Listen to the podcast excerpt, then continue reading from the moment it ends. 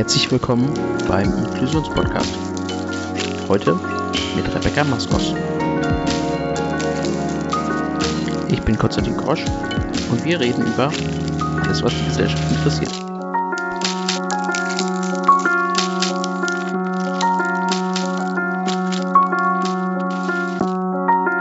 Hallo Rebecca. Ähm, Hallo. Vielleicht stellst du dich ganz kurz vor. Ähm, wer bist du eigentlich? Was machst du eigentlich? Ich bin Rebecca Maskos. Ich äh, wohne in Berlin und ähm, bin 42 und ähm, habe lange in Bremen gewohnt. Da habe ich auch äh, studiert Psychologie und äh, habe danach äh, lange Zeit als oder einige Zeit als Journalistin bei Radio Bremen gearbeitet hauptsächlich ähm, und bin dann 2009 nach Berlin gezogen, habe äh, äh, in verschiedenen Projekten gearbeitet, wo es so um Empowerment von Frauen mit Lernschwierigkeiten in Einrichtungen ging. Ähm, und ähm, jetzt, ähm, ja, ich habe dann verschiedene Projekte auch gemacht. Ich habe versucht, nebenbei äh, journalistisch weiterzuarbeiten. Ähm, habe in dem Zusammenhang zum Beispiel das Projekt äh, Leitmedien mitgemacht oder mitgestartet, wo ich irgendwie Konzepte und Texte und solche Dinge ähm, beigesteuert habe. Und ähm, dann habe ich also ich, ich habe mich schon lange mit äh, dem Thema Disability Studies beschäftigt. Das ist ähm, so eine mh, so, ein, so ein Bereich, der sozusagen es ist eine, eine wissenschaftliche ähm, Anwendung der äh, Debatten und Ideen aus der Behindertenbewegung, kann man sagen. Mhm. Ähm, kommt aus dem englischsprachigen Bereich, aus den USA und aus England vorwiegend.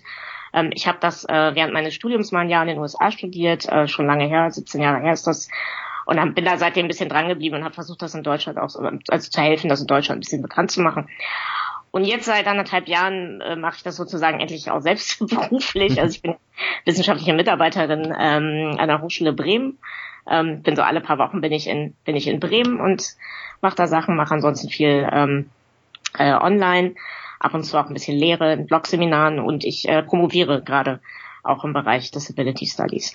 Und okay. äh, genau, halt mein äh, Disability Studies, so dieser Zusammenhang mit der Behindertenbewegung, also ich bin einfach auch schon sehr lange in der Behindertenbewegung engagiert, also eigentlich so seit ich so Anfang 20 bin, da bin ich so eingestiegen ähm, als Redakteurin bei der Randschau, das war eine Zeitschrift für Behindertenpolitik, ähm, die es leider schon lange nicht mehr gibt, aber die äh, auch, glaube ich, ganz wichtig war damals für die Behindertenbewegung. Ja. Mhm. Ähm, und ging dir das als ähm, Jugendliche vielleicht so, ein bisschen ähnlich wie mir, dass ich mal am Anfang gedacht habe, okay, lasst mich mal mit diesem ganzen Behindertenzeug und irgendwie Protest und so weiter in Ruhe. Ich bin ja zwar irgendwie Mensch mit Bindung, aber ich würde mich jetzt nicht irgendwie dieser Gruppe zuschreiben oder so, lass mich erstmal in Ruhe und dass man dann so langsam reingerutscht ist oder wie hat sich das für dich angefühlt? Ja, ein bisschen anders. Also ich war halt äh, äh, immer auf einer Regelschule, also seit mhm. der ersten Klasse. Das war auch äh, damals noch ziemlich schwierig äh, für meine Eltern, das durchzusetzen, dass ich auf die Regelschule gehen konnte. Und ich glaube, ich war da immer so ein bisschen stolz drauf und ähm, äh, äh, habe mal gesagt, hey, ich, ich bin halt nicht auf der Sonderschule. Ich habe ein bisschen rund, bisschen mitleidig auf die armen Leute mit Behinderungen in Sonderschulen ja so und war total froh, dass ich da nicht hin muss. Gleichzeitig klammheimlich, aber habe ich mir, glaube ich, schon gewünscht, irgendwie auch mal mehr Kontakt mit Leuten mit Behinderung zu haben, weil ich halt immer die Einzige war und das fand ich teilweise mhm. auch gar nicht so einfach. Ähm, können wir gleich beim Thema Inklusion auch nochmal drauf kommen. Ähm, und ähm, ich habe halt durch einen Verein für Leute mit meiner Behinderung äh, einmal im Jahr auf so einer Jahrestagung Kontakt mit anderen behinderten Menschen gehabt. Das war super für mich. Das war, glaube ich, auch, hatte auch so ein bisschen so ein Empowerment äh, Faktor, dass ich mir von denen einfach viele Sachen abgeguckt habe, weil ich ich war zwar irgendwie sehr integriert so und ähm, hab, hatte ausschließlich nicht behinderte Freunde zu Hause, aber ich war auch auch ein bisschen behütet und habe mir mhm. viele Sachen auch nicht so zugetraut und das habe ich dann tatsächlich so ein bisschen mir von den anderen Leuten mit meiner Behinderung irgendwie abgeguckt, wie man alleine Zug fährt, wie man Auto fährt und so weiter. Ähm, aber mehr Kontakt gab es da eigentlich nicht und ähm, ich glaube, es, also ich hatte eigentlich das nicht so, dass ich irgendwie mit behinderten Leuten nichts zu tun haben wollte. Allerdings, ähm, also was ich mir zum Beispiel nie hätte vorstellen können, wäre so auf so eine auf so eine Freizeit nur mit Behinderten zu fahren oder so. Also mhm. auf diese ganzen, äh, diese ganzen Sonderinstitutionen oder ähm, Strukturen hatte ich wirklich auch überhaupt keine Lust, weil ich das auch äh, viel zu uncool fand, so mit 16 mhm. irgendwie, da würde ich andere Sachen machen. Ähm, aber mh, ich habe mir halt schon früher so Fragen gestellt, ähm, ja, warum ich eigentlich immer wieder an Grenzen stoße mit meiner Bildung, warum ich sozusagen auch wenn ich integriert bin, immer mal wieder so einen Außenseiterstatus habe. Also es hat mich beschäftigt und ich habe, glaube ich, auch relativ früh gemerkt, dass das auch politische Fragen sind und hatte auch relativ früh ein Interesse an Behindertenpolitik.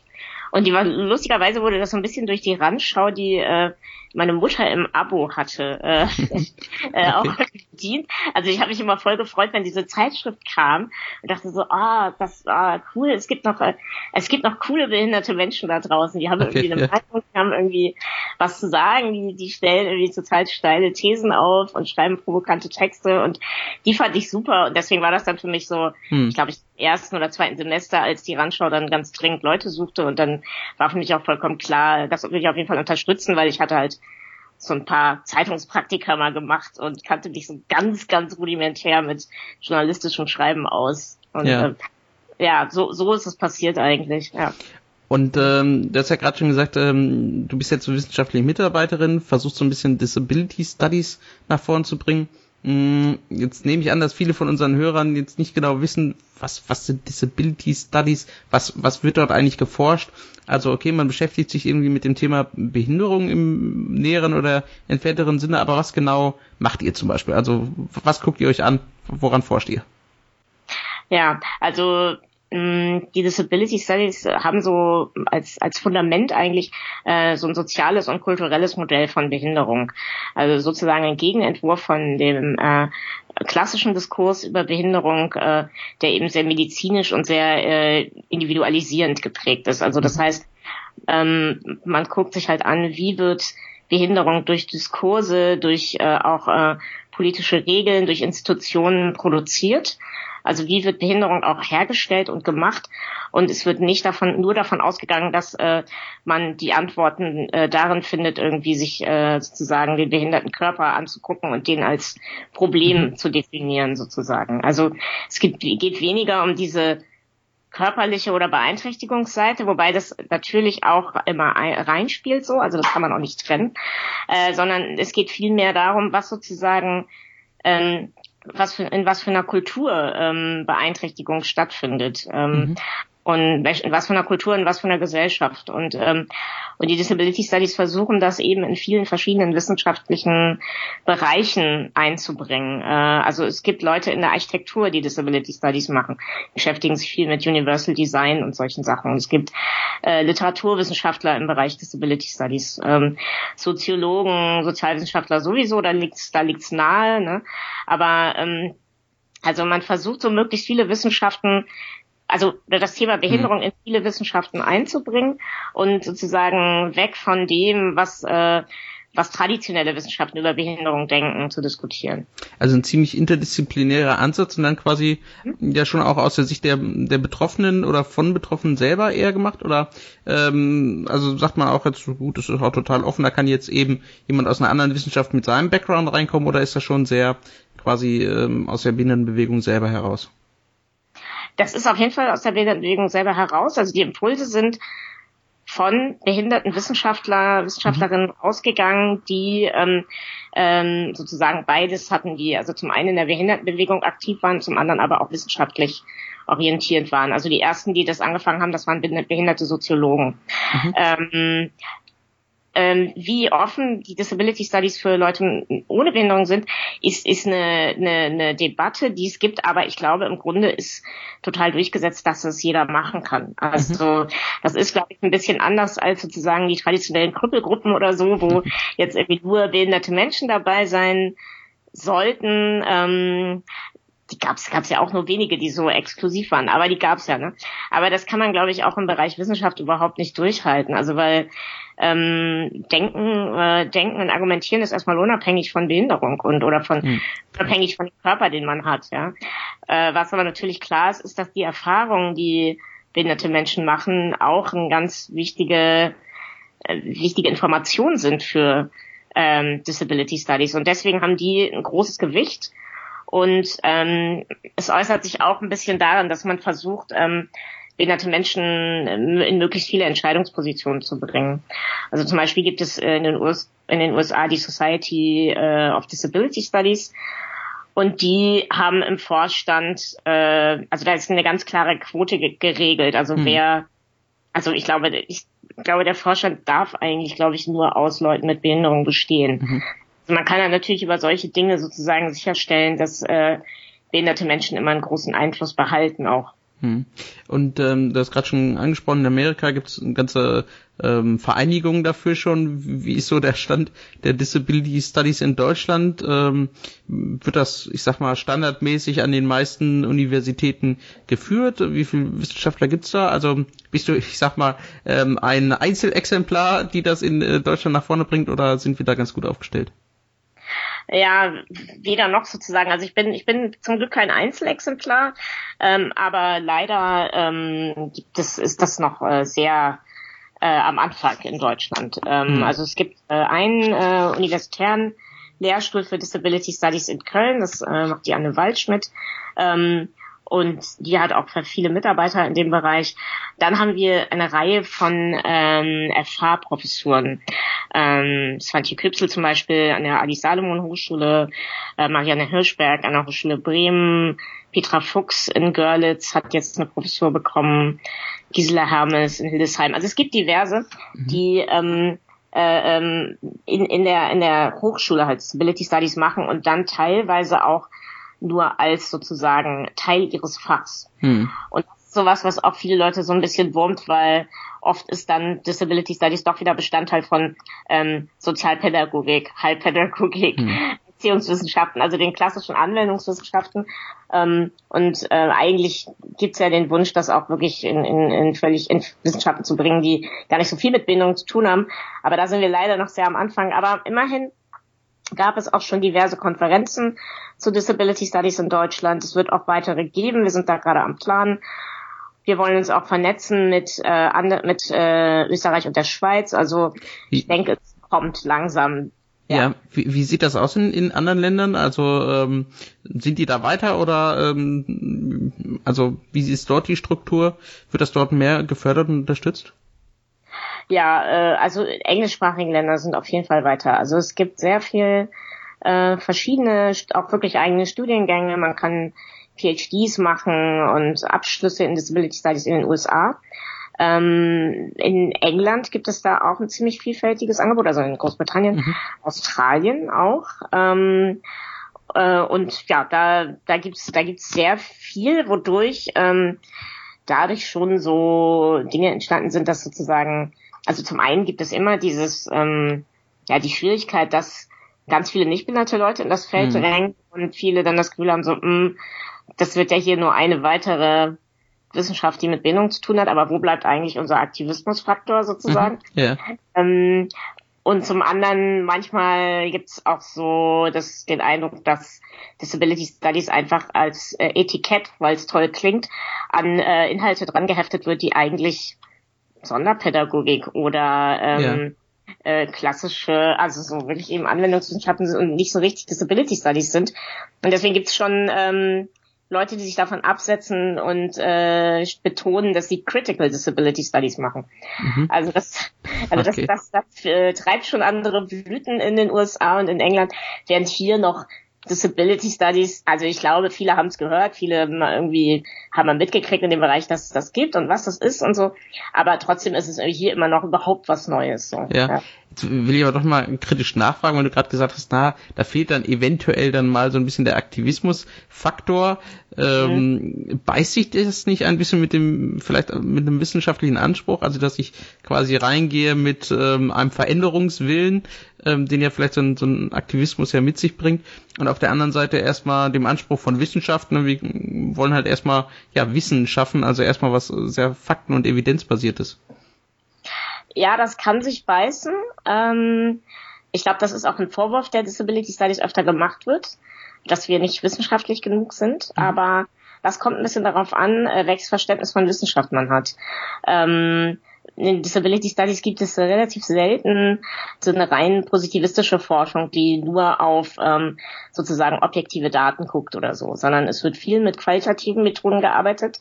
Ähm, die ja darauf äh, beruhen, dass die Erfahrungen von Einzelnen im Zentrum stehen und das sozusagen interessant ist, wie Menschen Dinge erleben und welche Bedeutung sie ähm, Dingen zuschreiben. Ähm, und da passt es eigentlich ganz gut zusammen, dass man sagt, äh, wir holen äh, wir holen behinderte Menschen mit in die Forschung rein. Also es gibt viel partizipative Forschungsprojekte, vor mhm. allem in, in äh, Großbritannien gibt es das viel. Ähm, und, oder halt behinderte Menschen sind Interviewpartner. Oder es gibt sowas wie Participatory Action Research, das heißt so, dass also sozusagen sowohl äh, der Forscher, die Forscherin als auch die Interviewten eine Behinderung haben. Also dieses Erfahrungswissen ist sehr wichtig und da kommt dann natürlich irgendwie der Aktivismus ein bisschen rein. Ähm, ähm, generell muss man natürlich immer darauf achten, dass man da irgendwie äh, nicht irgendwann so Scheuklappen aufkriegt, dass man mhm. andere äh, andere Sichtweisen nicht zur Kenntnis nimmt oder so. Ne? Also das da mhm. muss man, muss man auf jeden Fall mal wachsam sein. Ja. Aktivismus ist ein guter Stichpunkt. Äh, ähm, wir haben uns ja vor äh, ein paar Wochen äh, getroffen, beziehungsweise ich glaube gesehen haben wir uns gar nicht, aber wir waren auf der gleichen Veranstaltung, nämlich bei der ja. Pride Parade in Berlin am 15. Juli. Das ist ähm, für die, die das nicht kennen, eine Veranstaltung, ja, bei dem eigentlich äh, Menschen mit Behinderungen, Menschen mit psychischen Beeinträchtigungen, eigentlich ein, eine sehr bunte Truppe ähm, feiert ähm, und stolz auf sich ist, also eigentlich so ein bisschen nach außen zeigt, ähm, so wie wir sind, das ist eigentlich gut und normal und schön. Ähm, das war die Veranstaltung, wo wir beide waren. Und dann gibt's aber auch so andere Veranstaltungen, wie zum Beispiel den Europäischen Protesttag ähm, für Menschen mit Behinderung am 5. Mai jedes Jahr. Und ich hatte vom Gefühl her, als ich dort war, mh, ja irgendwie so ein Gefühl, dass das doch was anderes ist. Also irgendwie waren diese Veranstaltungen doch von ihrem Charakter sehr unterschiedlich. Ähm, würdest, du, würdest du das auch so sehen? Und ähm, hast du vielleicht auch eine Ahnung, warum sich das so anfühlt? Was ist die große, der große Unterschied an, an sowas wie der Pride Parade oder einem europäischen Protesttag?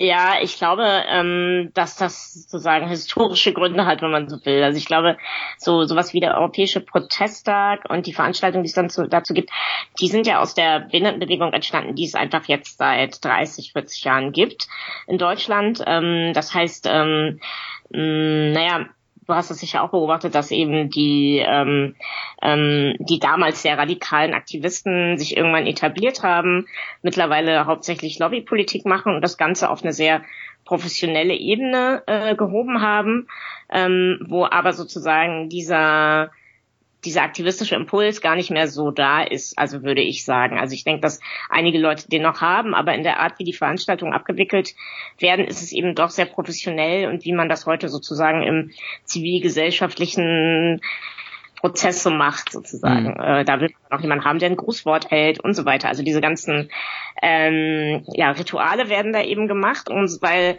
man sozusagen meint, nur damit wird man ernst genommen. Also habe ich so den Eindruck, dass das so, dass das Bedürfnis ist, einfach auch mit Politikern auf Augenhöhe zu sprechen und so.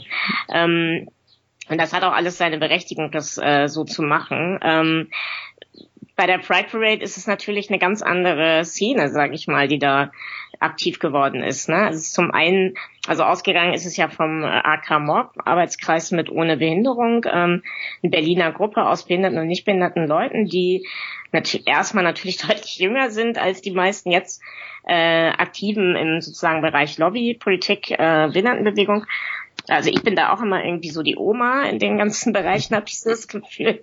Äh, ich bin das Sandwich-Kind, also bei den anderen bin ich immer zu jung und da bin ich immer die... Äh, Kann ja auch Vorteile die, haben. ja, genau. Das ist auch ganz spannend, also das so mitzukriegen. Also beide, also ich habe sozusagen beide Bewegungen jetzt mitgekriegt. Auf jeden Fall, ähm, genau, einmal altersmäßig ist es anders und dann ähm, diese Gruppe, also AK Mob, ist halt auch eine dezidiert äh, linke Gruppe. Also das mhm. heißt, die gehen schon mal mit einer, würde ich sagen, deutlich gesellschaftskritischeren oder radikaleren Haltung an Behindertenpolitik ran. Und die machen den Blick auch oder haben den Blick von vornherein etwas weitergestellt und haben ja gleich von Anfang sich zusammengetan mit dem damaligen äh, AK Psychiatriekritik, also eine psychiatriekritische Gruppe, mhm. ähm, die halt auch ganz grundsätzlich ähm, gegen ähm, sozusagen die Einsortierung von Menschen nach Diagnosen ähm, sprechen. Ja, also da geht's jetzt auch, denen geht's jetzt auch nicht nur darum, dass sich irgendwie die Versorgung von Psychiatrie betroffenen Menschen verbessern soll, sondern ganz grundsätzliche Kritik an diesem an diesem System der der Diagnose und der der Psychiatrie.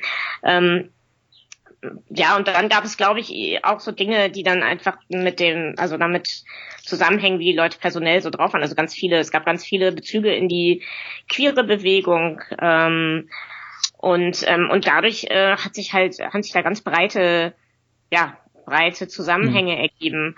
Ähm, und ja, und, und es war ja auch dezidiert immer eine Spaß- und Partyveranstaltung, ne? Also auch. Und ich weiß gar nicht, ob es diesen Spaß- und Partyfaktor leider, also es wäre, glaube ich, schön, wenn es den auch an der Behindertenbewegung der früheren, der älteren Leute wieder gäbe, aber ich glaube, der ist denn so im, ja, in, ja. in dem Stress des Alltagsgeschäfts so ein bisschen ab, abhanden gekommen, leider. Also ich kann ja. sagen, dass der DJ wirklich gut war auf dem äh, vorderen Wagen. Das äh, muss ich mal hier ein Shoutout machen, äh, guter DJ.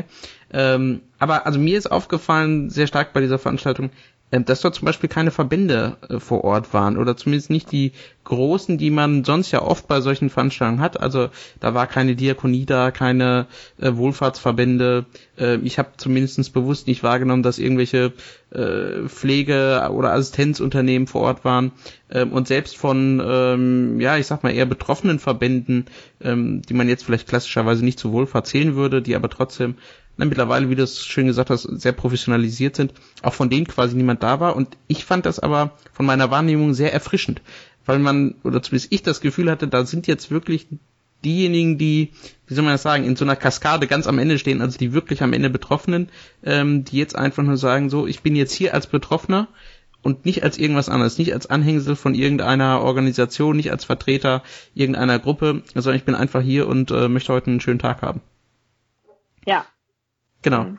Ähm, das äh, ist ja ein, ein krasser Unterschied. Ähm, aber bevor wir gleich zu dem Thema kommen, ähm, vielleicht was du auch auf dieser Veranstaltung nochmal als Rede ausgedrückt hast, ähm, kannst du vielleicht in ganz eigenen Worten, vielleicht auch kurz, äh, ausdrücken, was für dich Inklusion ist? Also vielleicht kurz, wir haben ja immer eine Debatte darüber, ähm, was jetzt Inklusion ist, wohin wir da hingehen sollen, wie sich das verändern soll. Und oft ist es ja so, dass Menschen das auf Teilbereiche nur beziehen. Also die meisten Hörer oder mit Leuten, mit denen man spricht, die beziehen das auf Bildung beispielsweise oder beziehen das ausschließlich auf Menschen mit Behinderung. Ähm, was ist für dich Inklusion? Wie würdest du das beschreiben? Ja, Inklusion für mich ist eigentlich ein äh, sehr weitreichender Prozess, der die komplette Gesellschaft beinhaltet und der sozusagen eigentlich dazu führen würde, dass wir eine komplette Gesellschaftsveränderung bekommen, wenn er denn angegangen würde oder wenn er sozusagen ernsthaft äh, angegangen würde. Ähm, Im Grunde ist er für mich ein bisschen fast ein utopischer Begriff. Ähm, weil ich mir das, also ich verstehe das eigentlich so, dass sozusagen Inklusion nicht mehr danach fragt, äh, wer hat eine Behinderung, wer hat keine Behinderung und dann ähm, bekommen die Leute irgendwelche Nachteilsausgleiche, sondern umgekehrt bei allen Leuten fragt, welche Bedürfnisse habt ihr? Also dass sozusagen die Orientierung sich wandelt hin zu Bedürfnissen. Ähm, und das ist etwas fundamental anderes als das, was wir momentan in der Gesellschaft haben. Also in unserer aktuellen Gesellschaft ähm, geht es eher darum, ähm, also ich sage es jetzt mal so hart, äh, was, was bringt jemand, was, wie nützlich ist eine Person. Mhm. So. Ähm, und ne, danach wird ja dann auch sozusagen eingeteilt. Also ähm, Behinderung zum Beispiel bemisst sich ja ganz stark danach, äh, wie viel Arbeitsfähigkeit jemand hat. Ja, also es wird ganz stark danach geurteilt und sortiert, äh, wie leistungsfähig und wie verwertbar Menschen sind. Ja, und ähm, ich denke eigentlich, dass äh, wenn man Inklusion ernst nehmen würde, wir von dieser Haltung wegkommen müssten und wir sagen müssten, ähm, wir gucken erstmal, was braucht eine Person. Mhm. Und dann stellt sich irgendwann die Frage nach Behinderung und Nichtbehinderung gar nicht mehr so, weil nichtbehinderte Menschen haben auch ziemlich viele verschiedene Bedürfnisse, die alle wichtig sind und und im Grunde müsste es dann eben heißen, also ne, eben das ist ja die Idee auch von Inklusion, dass sich äh, nicht mehr die Einzelnen ähm, ähm, der Gesellschaft anpassen und äh, in die Gesellschaft integrieren, sondern umgekehrt, dass sich die Gesellschaft so äh, ähm, umgestaltet, dass äh, alle an ihr teilhaben können. Hm. Ähm, aber ich habe ja da bei, bei, so einer Umgestaltung, wenn ich da anhaken darf, habe ich ja im, immer automatisch Konflikte. Also es gibt ja vielleicht Menschen, die ein Bedürfnis an einer Sache haben ähm, und andere Menschen, die genau das entgegengesetzte Bedürfnis haben. Ähm, ist das machbar? Also äh, ganz naive Frage, du hast schon gesagt, Utopie. Ist das irgendwie machbar? Kann man da überhaupt einen Ausgleich schaffen zwischen diesen unterschiedlichen Bedürfnissen? Ähm, Genau, ich muss es nochmal betonen, das ist momentan utopisch, glaube ich. Also, wobei äh, utopisch heißt ja immer, es geht gar nicht. Äh, das würde ich noch nicht, würde ich nicht sagen. Also ähm, ich glaube, wir bräuchten tatsächlich, also ich hoffe, dass das irgendwann in einer fernen Zukunft äh, passiert, dass wir, dass wir eine andere Produktionsweise haben als den Kapitalismus und dann eben auch keine realsozialistischen sozusagen Experimente mehr, die äh, Leute genauso unglücklich machen, sondern einen dritten Weg sozusagen mhm. haben, der genau aussieht. Ich kann leider leider keine Kristallkugel und bin auch da leider ähm, zu sozusagen, ja, also das ist nicht mein Bereich. Ich kann leider da keine guten konkreten Vorschläge machen, wie so eine Produktion ja. aussehen würde. Ähm, man könnte schon sagen, ja, macht dann eher Sinn, wenn man eben äh, nicht für die Verwertung des Werts produziert, sondern für, ähm, für die Bedürfnisse aller. Also das heißt, man müsste sich angucken, wer hat welches Bedürfnis und wie kriegen wir das äh, erfüllt. Ja. Hm. Ähm, also es gibt, es gab äh, historisch Versuche, das äh, zu machen, also zum Beispiel den äh, Syndikalismus in, in Spanien und äh, die die äh, Kommunen in Frankreich, die haben das probiert, aber das ist natürlich auch einen sehr kleinen Level. Also ähm, wie gesagt, also ich kann ich kann erstmal nur sagen, hm, äh, so wie wir momentan äh, organisiert sind in unserer Gesellschaft, äh, so wird Inklusion äh, tendenziell wahrscheinlich eher zu einem neoliberalen Projekt, was auf was sozusagen Gefahr läuft, dass diese dieser Anspruch an Verwertbarkeit, äh, der an Leute gestellt wird, dass der nur noch erhöht wird. Ähm, und da denke ich halt, da müssen wir ja aufpassen, ja. Also. Mhm. Aber jetzt, äh, ich stelle mir vor, ähm, viele Leute würden jetzt sagen, Moment mal, also wir haben ja extra äh, Strukturen, die eigentlich für Menschen, ähm, die vielleicht nicht so äh, leistungsfähig sind, ja, also wir leben in einer Leistungsgesellschaft, die aber nicht so leistungsfähig sind, ähm, die ja irgendwie einen extra behüteten Raum haben, ja, oder wo ähm, an für sich vielleicht weniger äh, Anforderungen gestellt werden. Zumindest stellt man sich ja das gerne so dar. Ähm, wäre das nicht eigentlich ähm, eher eine, eine Umsetzung von Inklusion, also zu sagen, äh, ich habe da jetzt, weiß ich nicht, äh, ein, eine Institution, ein Ort, ähm, wo eben eine, eine andere, ein anderer Anspruch an Leistungsfähigkeit gestellt wird? Ja, genau, das ist, das ist auch genau die Krux sozusagen, dass ähm, dass man ja sozusagen, wenn man für Inklusion äh, argumentiert, dann argumentiert man dafür, dass alle Leute überall mitmachen können. Und nicht alle Bereiche dieser Gesellschaft sind eigentlich äh, so, so einladend zum Mittelmachen. Ne? Also gerade im Bereich Arbeit geraten halt auch eben viele lichtbehinderte Leute schon unter die Räder. Ne? Und wenn man da sagt, so ihr sollt jetzt hier mal in der Kon äh, Konkurrenz äh, genauso mitschwimmen wie alle anderen, ähm, ja, das ist äh, das ist gefährlich und ich glaube, das kann auch äh, nicht äh, die Idee von Inklusion sein. Ich glaube, das war sie auch nicht. Ähm, also ich würde sagen, wir brauchen, wir müssen immer wieder deutlich machen, dass Inklusion bedeutet äh, genug Unterstützung und Assistenz für alle. Also das ist, glaube ich, erstmal so das, mit das Allerwichtigste, dass äh, Leute, die Unterstützung und Assistenz brauchen, diese bekommen. Ähm, sei es am Arbeitsplatz, sei es äh, privat, wo sie wohnen. Ähm, damit meine ich auch Menschen mit Lernschwierigkeiten. Auch die können mit guter Unterstützung alle möglichen Sachen machen und auch in einem sozusagen regulären Umfeld. Ja. Ähm, ich würde gar nicht sagen, dass es nicht irgendwie Sinn macht für manche Leute, äh, auch bestimmte Räume zu haben, wo sie ruhig, wo sie zum Beispiel Ruhe haben vor äh, was weiß ich, also, also ne, ich meine, du mhm. kannst Leute, die, die autistisch sind, ich meine, die würden in einem lauten Maschinenbereich wahrscheinlich durchdrehen, so, ne? Also natürlich, ne, auch da kommt es wieder so ein bisschen auf die Bedürfnisse an. Also, was ist ein guter Ort für eine Person, ja?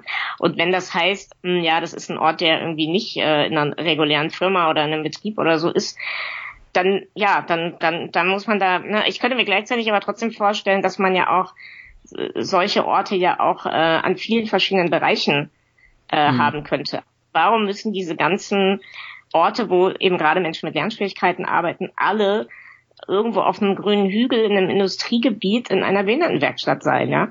Also warum kann, kann können solche äh, Abteilungen oder so nicht verteilt sein auf verschiedene Betriebe, so dass man wenigstens zum Beispiel einen gemeinsamen Ort hat, dass es mhm. alltägliche Begegnungen gibt. Mhm. So, das wäre halt ein Anfang, ne? Ja, also ich habe äh, vorher mal so ein bisschen durch deine Schriften gelesen und ähm, das eigentlich ganz schön dargestellt in einem Satz. Ähm, da hast du geschrieben, Gleichmacherei wird derzeit allerort in den Schulen und auf dem Arbeitsmarkt getrieben, nämlich das Vergleichen und in Konkurrenz setzen von Menschen mit unterschiedlichen Voraussetzungen am gleichen Maßstab. Also das heißt, wir müssten eigentlich als Gesellschaft viel mehr ähm, auf diesen Maßstab gucken, dass wir eben nicht den gleichen Maßstab an alle anlegen, sondern quasi ähm, bei jeder einzelnen Person gucken, ja, zu was ähm, ist diese Person fähig oder nicht fähig und was braucht er, um quasi für sich ähm, ja so zu leben, ähm, wie es für ihn am besten und geeignetsten ist. Ähm, daran schließt sich aber gleich schon die etwas provokante Frage an.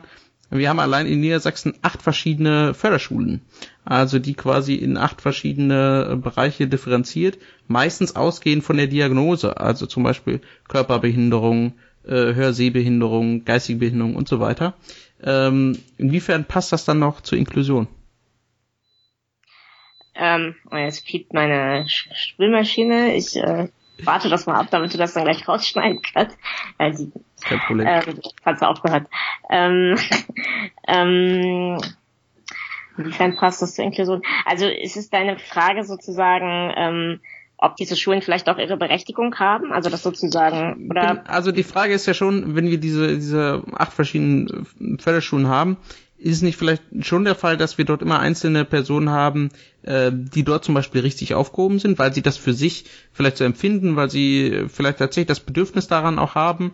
Ähm, und auf der anderen Seite stellt sich aber trotzdem die Frage, wenn wir ähm, eigentlich ja für jeden individuell das ähm, machen müssten, wenn wir also nicht den gleichen Maßstab an alle ansetzen, dann bräuchten wir äh, quasi in der Utopie für jeden die richtige Schule also eigentlich eben nicht acht Förderschulen, sondern theoretisch 800 oder eben eine, die für die individuell auf alle eingeht. Also inwiefern passt das zusammen, dass wir dort jetzt auf der einen Seite zwar eine sehr hohe Differenzierung haben, ähm, jetzt nach Diagnosen gerichtet, wo man sagen könnte, gut, da wird halt sehr individuell dann quasi auf die Menschen eingegangen mit dieser Diagnose. Und auf der anderen Seite aber vielleicht doch den Anspruch zu sagen, naja, theoretisch müsste ich ja jeden Einzelnen sehr individuell ähm, ja, behandeln in seiner Schullaufbahn, Arbeitslaufbahn und so weiter. Mm. Ja, ich verstehe, was du meinst. Also, ähm, naja, ich glaube, es ist der falsche Schluss draus, äh, wenn man sagt, wir müssen jeden individuell fördern, dass wir dann für die für diese Leute auch eine extra Schule brauchen, weil diese individuelle Förderung könnte ja auch auf einer gemeinsamen Schule passieren. Mhm. Ähm, es gibt ja Schulen, die das machen. Also ich bin jetzt kein äh, unumwundener Fan von Waldorfschulen, aber da zum Beispiel gibt es eben den Ansatz zu sagen, naja, wir gucken, wir gucken, also wir gucken, was braucht das Kind irgendwie, wie wie können wir es unterstützen und dann machen wir das in unserem Rahmen. Die stoßen da teilweise auch an Grenzen, also nicht nicht alle Kinder mit Behinderung können da hingehen, aber äh, die fangen relativ viel auf und sagen nicht gleich, ja, nur weil du jetzt in der fünften Klasse noch nicht lesen und schreiben kannst, musst du jetzt auf die Sonderschule so. Ähm, und ähm, das, also das finde ich erstmal, das, das geht in die richtige Richtung so. Ähm, und äh, gleichzeitig äh, gibt es ja das Problem, dass sozusagen momentan die ganzen Unterstützungskräfte, die Lehrkräfte, die halt spezielle spezielles Wissen haben, wie unterstützt man sehbehinderte Schüler, wie unterstützt man äh, hörgeschädigte Schüler und so weiter, die sind alle konzentriert an diesen Sonderschulen. Und das ist halt ein bisschen das Problem, ne? wenn man, wenn man die sozusagen also wir bräuchten natürlich viel mehr von denen erstmal, ja. Und wenn man die dann ähm, dezentral an verschiedenen Schulen haben würde, und auch sozusagen das zum Beispiel so organisiert, also ist auch eine Idee, ich bin keine Pädagogik-Expertin, aber dass, dass die auch andere Lehrer informieren, also dass die sozusagen andere Lehrer auch mhm. unterstützen, einen inklusiven Unterricht zu machen, ähm, dann wäre das ja schon mal, das wäre ja ein ganz anderer Ansatz. Ja. Also ich glaube, das, was du am Ende sagtest, die, die eine Schule, wo allen gerecht wird, das sollte zumindest sozusagen das Ziel sein. Hm. Also ich, ich habe äh, heute einen tollen Artikel noch ähm, gelesen, den werde ich auch noch online verlinken. Ähm, und zwar hat dort ein ähm, 13-jähriges Mädchen mit Autismus über ihr ähm, ja quasi Schullaufbahn berichtet oder in dem Zustand, in dem sie sich ja momentan noch befindet, nämlich Schülerin zu sein. Und ähm, hat schön dargestellt, wie sie zum Beispiel in Fremdsprachen super ist, auch eigentlich super in Mathematik ist, das allerdings nicht ganz begreift, was dort in, bei Mathe eigentlich vor sich geht. Also sie kann quasi nicht räumlich sich das vorstellen. Ähm, und ähm, es gibt zum Beispiel einen, einen Nachteilsausgleich für Menschen, die ja in der Rechtschreibung ähm, nicht gut sind, also quasi Legasthenie haben. Es gibt aber ähm, keinen Nachteilsausgleich für Dyskalkulie. Das heißt, äh, dieses Mädchen äh, ist eigentlich überall super, äh, könnte Abitur machen, ähnliches und kriegt jetzt keinen Schulabschluss, äh, weil es tatsächlich schlichtweg gesetzlich oder aus irgendwelchen anderen Gründen nicht möglich ist, äh, dort ein, ein, ein, ja, irgendwie etwas zu ändern, so dass ähm, dieses Kind vielleicht in etwas anderes bewertet wird, um dann hinterher Schulabschluss zu machen. Ähm, wie, würdest du das empfinden? Ist das, ist das in der, im Alltag eher so an Kleinigkeiten? Also müssten wir eigentlich nur vielleicht mal ein paar Gesetze ändern? Ähm, oder müssen wir da quasi radikaler rangehen? Also jetzt die Frage, quasi, wenn wir jetzt hier einen Autisten haben, ähm, der vielleicht in einem einzelnen Bereich ein Problem hat, kann ja sein, dass ein anderer Autist schon wieder ein ganz anderes Problem hat. Und jetzt müssten wir entweder vom Gesetz her, dass wir so ausdifferenzieren, dass wir quasi für jede äh, antizipierte äh, Situation eine Regelung drin haben, oder brauchen wir ein ganz anderes System? Ähm, also ich finde, wir müssten halt bei dieser diese Sortierung erstmal ganz grundsätzlich in Frage stellen und dann auch gucken, ähm, ob denn, also sozusagen immer dann gucken, ob die die Art, wie sortiert wird, überhaupt funktional ist sozusagen. Also ob jemand äh, nur weil weil sie oder er nicht nicht gut rechnen kann, ähm, deswegen nicht auf eine Uni gehen darf, ja. Also diese diese Zugangsberechtigung für bestimmte Bereiche des Arbeitsmarkts sind ja auch an sich, wie sie sozusagen errichtet werden, schon sehr fragwürdig. Ähm, aber ja, darum tobt ja auch der Kampf. Also es gibt ja genug Leute, die auch sagen, ja, wir Inklusion kann in diesem Schulsystem gar nicht funktionieren. Wir brauchen Gesamtschulen für alle. Ähm, und äh, dann gibt es eben Traditionalisten, die darauf bestehen, dass es weiterhin so eine Art äh, Schulelite geben soll, die ähm, äh, wo einfach bestimmte Leute, die, die, die, die denen bestimmten Fähigkeiten fehlen, hm. äh, äh, rausgehalten werden sollen. Hm. Ähm, jetzt ist das ja so, dass wir sehr stark differenzieren ähm, und du hast auch gerade schon gesagt, dass wir eigentlich immer so ein Stück weit ähm, auf, ja, auf die Leistungsfähigkeit ähm, schauen. Ähm, aber ich nehme das auch wahr und ich nehme mich da auch selber nicht aus, dass selbst innerhalb der Behindertenbewegung oder von Aktivisten ähm, ja gerne so ein, so ein Vergleich angestellt wird. Also als Argumentation dafür, dass man irgendwie in die Mehrheitsgesellschaft integriert oder inkludiert wird, wird dann gerne herangenommen, wir sind ja aber dann eben nicht so wie die anderen.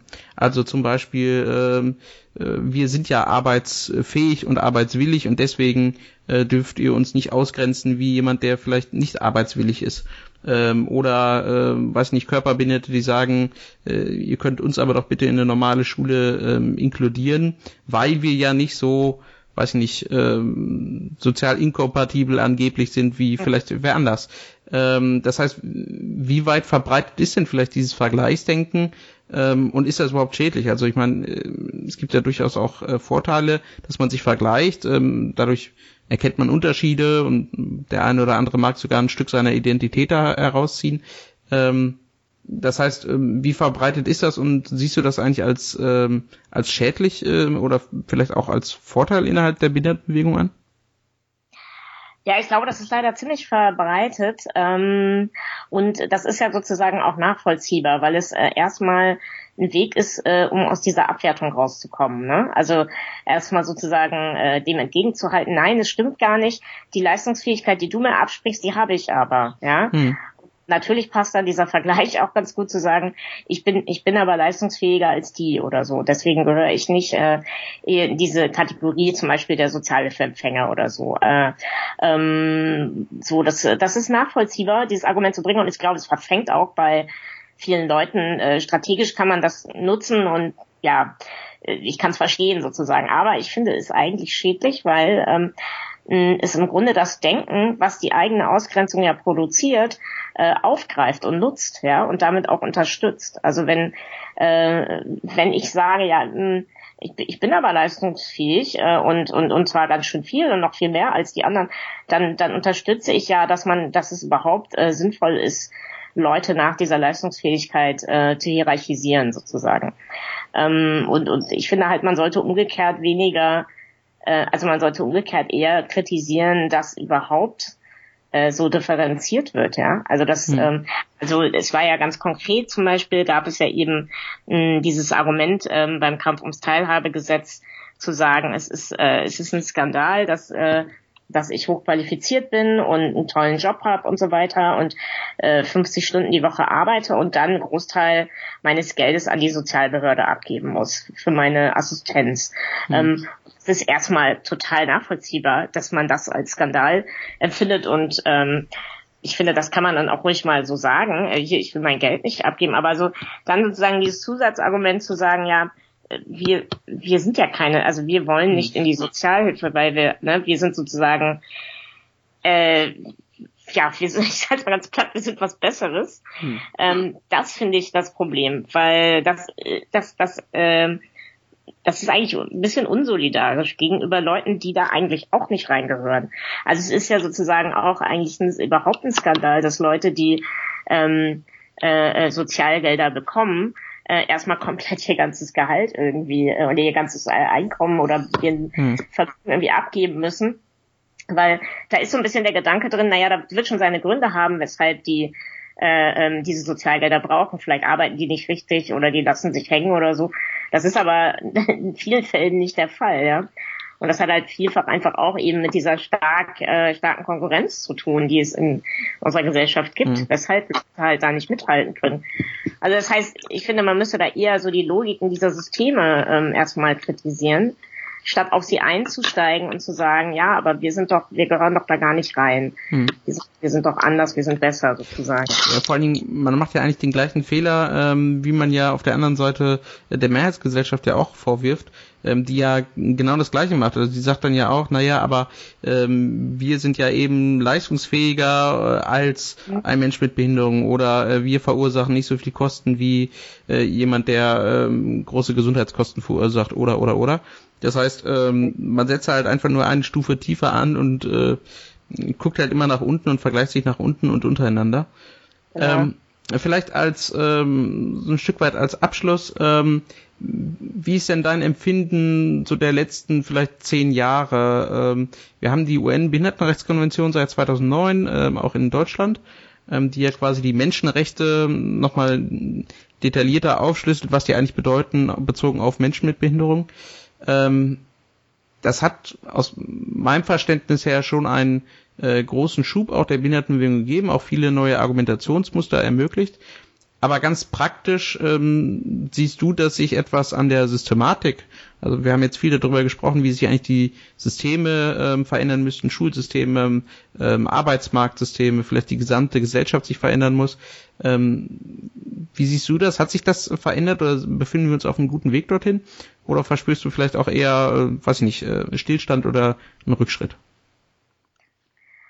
Ähm, ja, man kriegt ja immer nur seinen eigenen kleinen Ausschnitt mit. Ähm, insofern kann ich da, ich weiß gar nicht, ob ich das gut beantworten kann, aber ähm, ich würde sagen, da muss man darauf gucken, worüber man redet. Also ich glaube, was sich verändert hat, was ich so wahrnehme, ist, dass Behinderung äh, viel mehr Thema ist in öffentlichen Debatten. Ähm, also, also sozusagen die Repräsentation behinderter Menschen mhm. ist viel umfassender geworden. Also behinderte Menschen tauchen viel öfter in den Medien auf. Das Thema Inklusion war ja vor einigen Jahren wirklich so ein Mediendauerbrenner. Ähm, und dann, ähm, ich finde auch, dass äh, behinderte Menschen äh, öfter in irgendwelchen Serien oder Filmen auftauchen. Also ich kann mich erinnern, dass das so vor 20 Jahren immer ein großes Ereignis war, wenn überhaupt mal jemand mit Behinderung in irgendeinem Spielfilm auftauchte oder so. Mittlerweile ist das schon schon viel gängiger geworden und auch da sind so die die es gibt immer noch viele Stereotypen, aber ähm, ich finde, das ist auch vielfältiger geworden. Also Behinderung ist irgendwie Thema und behinderte Menschen sind ja auch viel sichtbarer als noch vor 10, 20 Jahren einfach durch gestiegene Barrierefreiheit. Ähm, mhm. Können sie halt den ÖPNV benutzen viel öfter als früher und so. Also das, das finde ich hat sich schon verändert. Ähm, ich habe allerdings das Gefühl, dass es in dieser ganzen Behindertenhilfe Industrie, sag ich jetzt mal, äh, eine ziemliche Beharrungskraft gibt. Also da, das greift ja alles sehr schön ineinander, wie das, wie das äh, sozusagen funktioniert. Also dass so eben zum Beispiel, was weiß ich, die Firmen ihre Ausgleichsabgabe nicht zahlen und stattdessen dann eben die Gelder an eine Behindertenwerkstatt geben als Auftrag und so. Und also all diese Dinge, ähm, das ist ein so ein perfekt organisiertes System, äh, da, da gibt es einfach auch keinen politischen Willen, äh, davon wegzukommen. Ähm, mhm. und, und ich glaube auch, dass leider äh, da wahrscheinlich äh, sagen wir mal noch viel mehr Überzeugungsarbeit äh, notwendig ist, damit ähm, ja ein Großteil der Leute, die jetzt in dem Thema nicht so drinstecken, äh, äh, unsere Argumente äh, verstehen und nachvollziehen können. Weil was wir ja im Moment erleben, ist eigentlich teilweise eher so ein Backlash, ne? Also dass mhm. Inklusion mhm. schädlich gesehen wird und äh, also ich finde es unglaublich, wie gerade Förderschulen fast gehypt werden als ganz toller Ort, der, der doch extra für behinderte Menschen da ist und so. Also äh, die Beharrungskraft ist, ist, ist da. Und ich habe leider den Eindruck, dass, dass da die, die UN-Behindertenrechtskonvention immer eher so als ja so so Überbau vor sich hergetragen wird, genauso wie Inklusion, was halt noch als Begriff überall dran geheftet wird, weil es gut klingt, aber sozusagen wirklich systematisch sich eigentlich noch nicht viel verändert hat. Hm. Also vor allen Dingen, ich kann das glaube ich unterstreichen, äh, es hat sich glaube ich für Menschen mit Körperbehinderung vielleicht einiges getan, weil tatsächlich einfach nur äh, in großen Teilen eine Barrierefreiheit hergestellt wird und dann ermöglichen sich automatisch äh, bessere Zugänge zu verschiedensten Bereichen. Ähm, mhm. Aber gerade Menschen mit ähm, äh, ja, sogenannten geistigen Behinderungen oder ähm, für die vielleicht äh, ihre Rolle in der in der Gesellschaft generell ein bisschen schwierig ist. Ähm, ich glaube, für die hat sich nicht ganz so viel getan ähm, mhm. weil es mhm. tatsächlich ähm, ja dort nicht einfach durch irgendwelche technischen oder ähm, baulichen Dinge äh, ein Fortschritt zu erzielen ist. Ähm, ähm, ja. ja. dann ähm, Rebecca, ähm, vielen Dank, dass du dir Zeit genommen hast, ähm, ja. mir Rede und Antwort zu stehen für das nette Gespräch. Ähm, ich glaube, das, was du gesagt hast, ähm, wir müssen dort noch mehr mit Argumenten überzeugen und überhaupt so ein bisschen glaube ich, noch den Menschen näher bringen, was eigentlich Inklusion genau bedeutet und dass das nicht eben irgendeine Gleichmacherei ist, äh, sondern dass das quasi ähm, eine Ausrichtung an den Bedürfnissen jeden Einzelnen ist. Mm, mhm. Ich glaube, das ist noch ein ähm, langer Weg, aber ähm, ich hoffe, dass das Gespräch hier schon mal dazu beigetragen hat. Dir ganz herzlichen Dank ähm, und ich hoffe, ja. man hört und spricht sich vielleicht nochmal. Sehr gerne, ja, vielen Dank für das Interview. Super, danke, dir noch einen schönen Sonntag. Tschüss. Ciao.